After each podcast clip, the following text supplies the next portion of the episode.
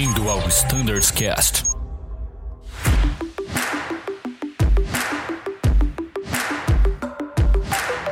Fala galera que acompanha o Standards Cast, sejam todos muito bem-vindos ao episódio de hoje, onde falaremos sobre os tais dos voos de experiência.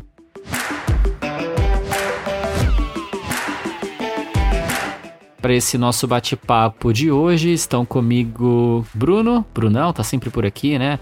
Tiago Biesdorf, o Anselmo e o Gui Lima. Fala aí, Gui, tudo bem? Fala, Nilão, tudo bom, cara? E você? Obrigado pela oportunidade novamente de estar aqui com vocês. Sempre um prazer recebê-lo. Anselmo, tudo certo? Meus caros, como vão? Tudo bem? Mais uma vez, obrigado aí pela oportunidade. Esperamos aí conseguir passar bastante informação para todo mundo. Muito bom. Tiagão, tá por aí? Fala, Danilo. Boa tarde, tudo bem? Muito obrigado aí pelo convite. É um, sempre um prazer estar aqui no Standard Sketch. Maravilha. O Thiago tem muito para falar sobre esse tema de hoje. Ele é meio que o pai desse tema, né, Brunão? Você não acha? Exatamente. Manja tudo sobre voo de experiência. Ele é o cara da voo de experiência. E você, Brunão, tudo certo? Como é que estão as coisas por aí? Tudo ótimo também, Danilão. Acho que esse bate-papo aqui vai ser bem legal entre todos nós. E a gente tem muita coisa interessante sobre os voos de experiência, mas acho que, Danilo, antes da gente começar o nosso bate-papo, você tem algum recado importante para passar para os nossos pilotos, não é? Cara, é isso que eu ia falar. Todo mundo deve ter recebido o convite. No dia 18 de agosto, a gente teve uma live muito importante falando do projeto Voando Alto, né? Todo mundo deve ter recebido ali as peças gráficas e deve ter tido a oportunidade de assistir essa live também. Cara, eu achei esse projeto muito legal, sensacional mesmo. O projeto Voando Alto é uma ação voltada justamente para o nosso grupo, para o grupo de pilotos, e tem como parceiro o Hospital de Amor, lá em Barretos, né?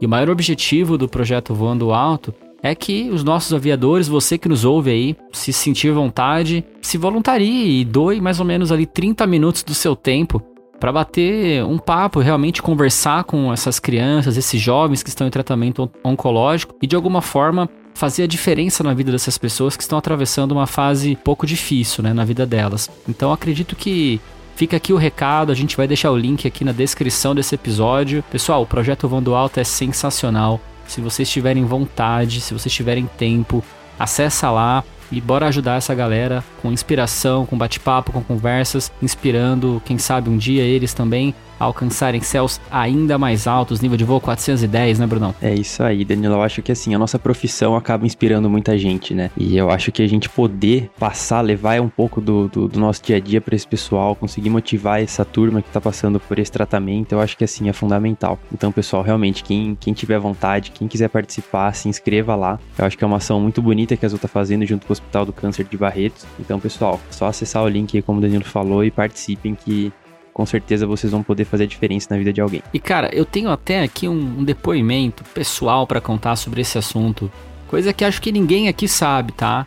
Mas quando eu era mais jovem, antes de entrar na Azul, eu participava no, como voluntário num grupo bem parecido com esse que a gente tem proposto aqui. Sabe aqueles Doutores da Alegria? Já viu falar, Bruno? Já, já sim, já sim. Cara, eu fiz tipo aquilo. Não era no Doutores da Alegria, mas a gente realmente se fantasiava e ia até os hospitais visitar crianças que estavam internadas há muito tempo, visitava também as alas de adultos. Pessoal, parece que não, mas um gesto tão simples como esse faz toda a diferença na vida de alguém que está precisando, que está numa fase de recuperação. Realmente sou testemunha do poder dessa pequena ação e os incentivo a participarem aí, beleza?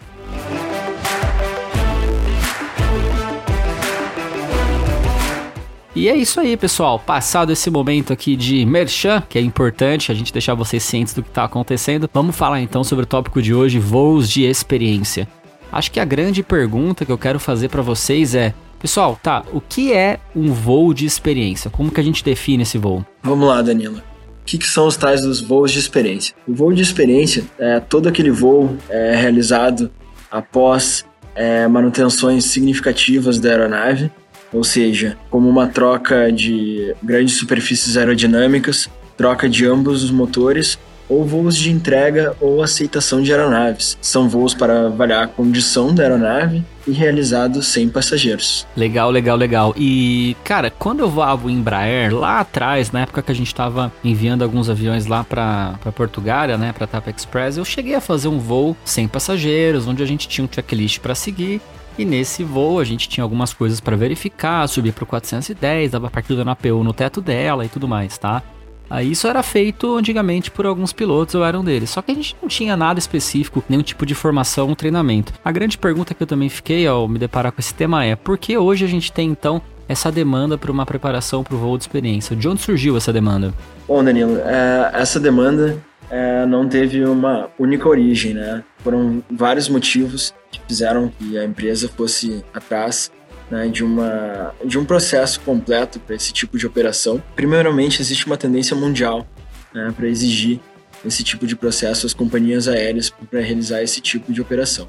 A EASA já anunciou que isso vai ser exigido nos próximos anos para as companhias certificadas pela EASA. Então a gente tem essa tendência mundial regulatória para esse tipo de voo. O outro motivo é garantir a segurança né, desse tipo de voo. É um voo que foge à rotina normal da nossa operação né, e também garantir a eficiência, né, porque é um voo que não traz nenhuma rentabilidade. A gente está realizando voo sem passageiros e a gente precisa garantir eficiência e segurança para esse tipo de voo. Isso eu acho muito legal, Thiago, que você comentou, né? A diferença desse voo, porque a gente está acostumado a voar o dia a dia, a gente segue o nosso SOP, nosso FCTM, AOM, enfim. E esse voo de experiência é um voo que sai totalmente fora desse tipo de voo que a gente está acostumado no dia a dia, né? A sequência principalmente das manobras, enfim, a sequência dos itens são diferentes do que a gente está acostumado. Então, eu acho que, que, que, essa é uma grande diferença também que a gente tem, né? E por isso que surgiu, na verdade, essa demanda para ter esse treinamento. É, eu acho que é interessante também que essa, essa parte de, de, de voo de experiência, até então, ela era feita sem uma, uma diretriz muito bem especificada pela empresa, né? E hoje em dia a gente é, teve uma oportunidade bem legal, né? Eu e o Thiago, a gente fez um na TR mesmo, né? A gente foi para Toulouse e a gente fez um curso bem completo, assim, sobre voo de experiência. O Anselmo, ele também já fez um curso bem mais completo que o nosso, inclusive, enquanto o nosso demorou duas, três semanas, então Samu demorou um ano.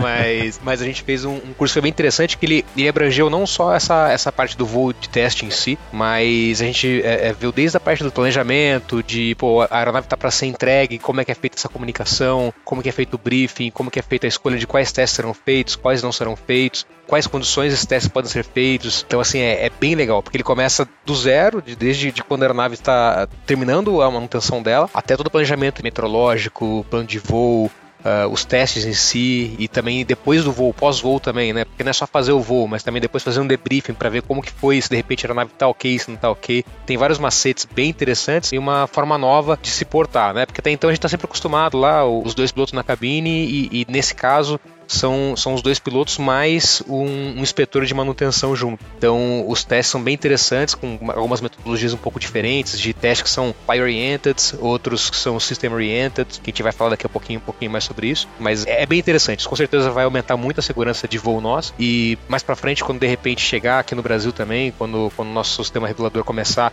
a exigir que tenha essa, esse treinamento, a gente já vai estar preparado para fazer da melhor forma possível. É, e eu acho muito importante o que você citou, né? A diferença entre esses tipos de voo de teste também. Antes da gente entrar a fundo no nosso treinamento, em como é feito esse voo, enfim, como que a Azul vai padronizar esse treinamento, eu acho que é legal falar essa diferença antes que o pessoal se anime achando que vai virar Tunoid de 330, né? Anselmo, Pô. eu acho que tem uma diferença grande entre o, o treinamento de um voo de teste pós-manutenção, que é esse que a gente está fazendo agora, né? Ou por solicitação de redelivery, enfim. Tá um voo de teste teste realmente para certificar uma aeronave, né? Ô, Bruno, Exatamente. peraí, eu tenho, uma, eu tenho uma pergunta antes. Isso que eu falei que eu fiz lá na época da Portugal, se encaixaria então hoje num voo de experiência, um voo de teste, ou seria um voo normal? Seria isso também. Encaixaria, encaixaria né? Então redelivery. É, Pô, entendi. Quando você entendi, faz legal. o treinamento na fábrica, você faz algumas manobras com certeza você não faz, né? Quando a gente foi lá, eu e o Tiagão, a gente pegou e fez stall, é, com trem baixo, cima, flap, viu como é que o funcionamento do shaker, do stick pusher, Uh, a gente fez high speed, low speed, fez corte de motor em voo, a gente fez bastante coisa. Caramba, né, vocês fizeram isso? É, você tava lá sentado eu fiz, É, eu fiz. Que legal, cara. Foi bem a última vez que eu fiz um stall foi num Cessna 52, entendeu? Eu, eu também, eu também tinha feito. Essa tinha sido a minha última experiência também. Que e foi legal, legal porque o, o, o, comandante instrutor lá que foi junto com a gente, ele é piloto de teste da TR, ele é, ele é comandante daquele Airbus que faz a gravidade zero, sabe? Que, que tem na, na, na, Europa, que acho Sei. que é uma 310, se não me engano, hoje em dia, né? Antes era uma 300, acho que agora é uma 310, algo do tipo. E aí ele tava até comentando como é que funciona, então, um cara completamente doido, mas que sabe tudo de voo e de como sempre estar fail-minded, né? Que eles sempre falam isso daí. Todo momento do seu voo de experiência, você tem que estar tá pensando que vai ter alguma falha. E tendo aquela falha, como que eu vou sair dela? Que legal, que legal. Então existem vários tipos de voo de experiência, né? Só para delimitar, esse voo do stall, do corte de motor e voo, é um, um cenário um pouquinho mais complexo, né, Gui? Mas, Exato. Anselmo, qual que é a diferença ali entre um voo comum, um voo de experiência e qual é a diferença entre os tipos de voo de experiência possíveis? Vamos lá, Danilo. A gente tem o que a gente chama de voo de teste, né? Para fins de certificação, o nome correto é voo de ensaio, né? Então, o voo de ensaio é principalmente quando você vai pegar um avião novo ou um sistema novo ou um sistema que foi modificado, um avião que foi modificado, você vai fazer os testes nele, né, para ver se eles estão de acordo com os requisitos. Vou fazer um link com o que o Gui falou.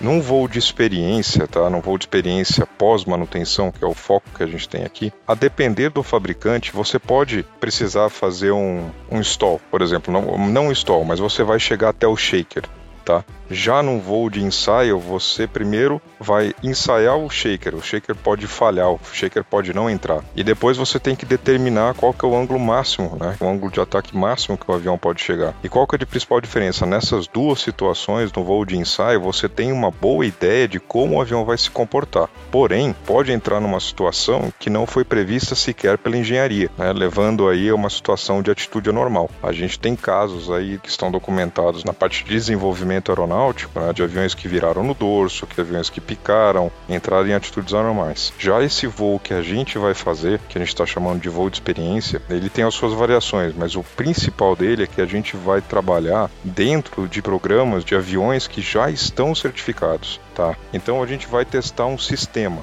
pode ser que esse sistema ele não esteja, não tenha voltado a operar da forma como ele deveria depois da manutenção. Porém, o nível de segurança do avião, o nível de segurança da aeronave como um todo, mesmo com aquele sistema falhado, ele ainda vai estar dentro daquele nível de segurança de uma aeronave já certificada. Então você não espera que a ocorrência de uma falha de um sistema nesse tipo de voo vá necessariamente te levar para uma situação crítica. E aí você perguntou, então vamos, dentro desses voos de, de experiência, que é esse foco que a gente está falando, quais são os tipos de voo que a gente pode ficar sujeito aí na Azul? O primeiro deles são os voos após manutenções pesadas, que são as grandes manutenções, onde você tem verificações do avião como um todo. Você pode ter o voo após um grande reparo, Tá? E a definição do grande reparo vem da engenharia, de engenharia de manutenção, de acordo com os manuais, tá? Ou um voo que pode ser solicitação do fabricante. Recentemente a gente teve que fazer alguns voos de experiência no E2, porque a PW identificou que em determinados números seriais dos motores, alguns dos quais estavam instalados em aeronaves da Azul, precisavam, após serem instalados na aeronave, precisavam fazer um determinado cheque. Porém, esse cheque, né, isso que deveria ser checado, ainda era, mesmo sendo um voo não normal para nós, que foge da linha, ainda era, uma, era um voo que poderia ser feito por nós, devidamente treinados, nesse item que o Thiago logo vai falar, porque era algo que, se houvesse uma falha, né, a decorrência dessa falha não ia levar a uma situação grave. Né? É a principal diferença. Nesses voos de experiência, a gente tem um ambiente muito mais controlado, né? E um nível de segurança na aeronave sempre dentro né, daquilo que é uma aeronave já certificada. Legal, Sam. Eu acho importante a gente reforçar aqui para os nossos ouvintes, porque 99% do nosso público é da aviação, mas tem 1% de pessoas que não são da aviação. Esses voos não são conduzidos com passageiros com clientes a bordo. A gente considera esse voo como não produtivo, tá ok? Então tem que deixar muito claro isso aqui para os nossos ouvintes.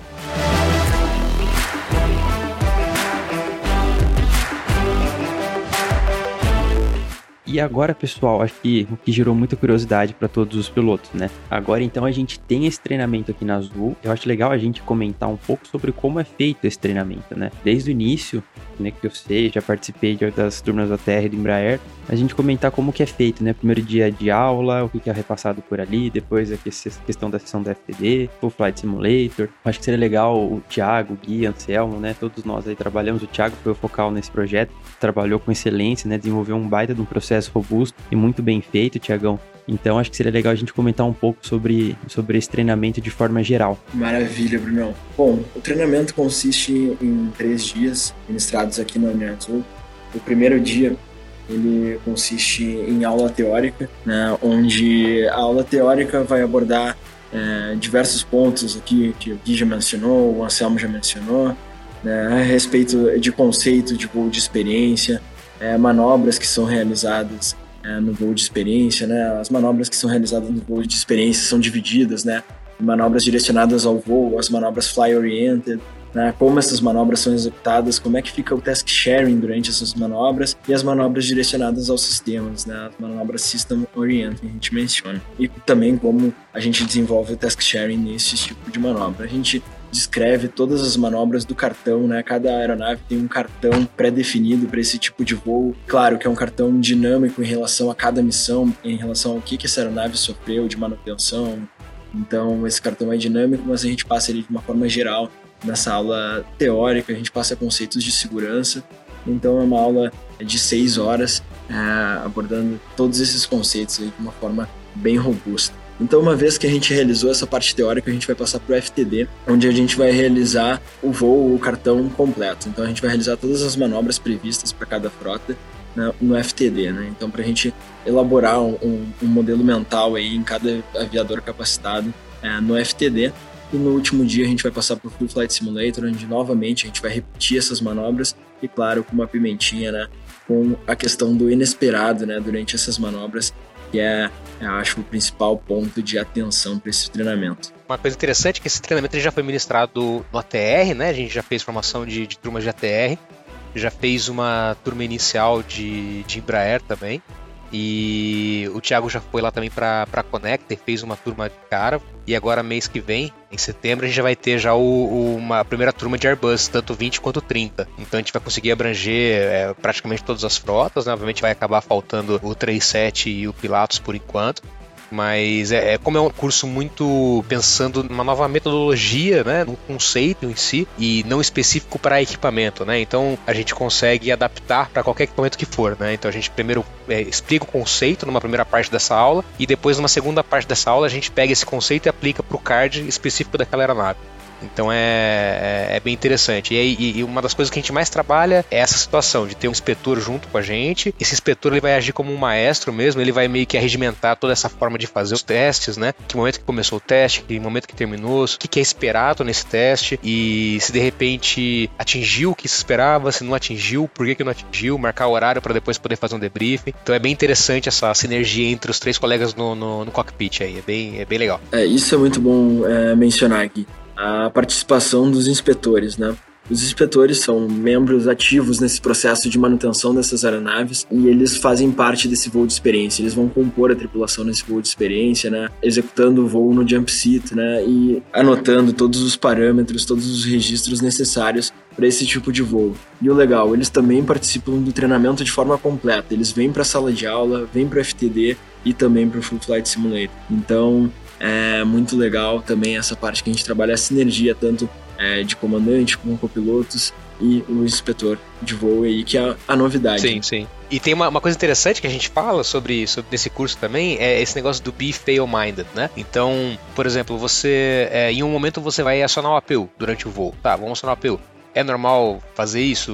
No dia a dia a gente tem feito bastante, mas aquele avião tá parado dois, três anos, de repente, foi removido a APU. Será que quando ligar vai pegar fogo? Será que vai acontecer alguma coisa? Então, assim, antes de fazer alguma ação, a gente sempre faz alguns mini briefings, sabe? Então, por exemplo, ó, a gente vai acionar uma APU agora, gente, então, caso no acionamento a gente tenha alarme de fogo, a gente tem um QRC que vai fazer isso, isso, isso, e a gente pega e vai fazer de tal forma para sair dessa situação. Beleza? Vamos começar o teste? Vamos, começa. Sabe? Coisa simples do dia a dia, por exemplo, ó, a gente vai pousar agora, a gente vai colocar o, o, gear down. Será que vai sair? Será que vai descer? Não, se não descer, o que a gente vai fazer? A gente vai fazer isso e isso e tal. Então, o tempo todo do teste, a gente tem que a gente está sempre se antecipando para falar. Claro que a gente faz isso no dia a dia, mas a gente não é tão pessimista, digamos assim, né, no dia a dia. Então, quando a gente vai fazer esse teste, a gente tem que ser sempre muito pessimista, sempre prevendo que vai acontecer errado e pensando sempre, bom, eu vou fazer um teste de, é, de low speed, tá? O que, que, pode acontecer nesse teste de low speed? Putz, a gente pode estolar. Então, como é que vai ser a manobra de recuperação caso isso aconteça? Vai ser assim, assim, assado, beleza? Vamos ligar o cinto, vamos formar para todo mundo para não ter nenhum item solto e vamos começar. Então, assim, é sempre pensando no pior que pode acontecer e como que a gente vai sair daquela situação. E Gui, eu imagino que o conhecimento de sistemas e aplicação desse conhecimento também deve ser fundamental num voo como esse. Você deu o exemplo do APU, e é aquilo, um teste desse realizado talvez no solo, pós-pouso, enfim, o sistema tem um comportamento. Em voo, a PU ela corta automática em tais, tais, tais cenários, né? Acho legal, talvez, a gente sempre ter também essa essa certeza de que tudo aquilo que a gente conhece de sistemas do avião não é só para passar na provinha de sistemas uma vez por ano, né? A aplicação desses conhecimentos, das lógicas de funcionamento, acho que agrega muito valor a um voo desse, né?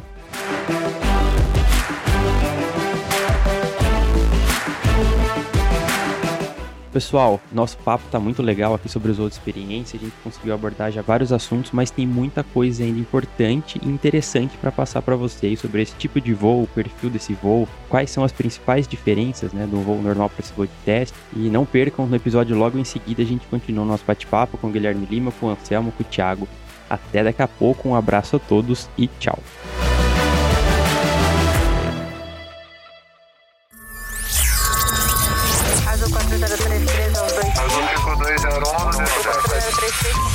Você ouviu ao Standards Cast.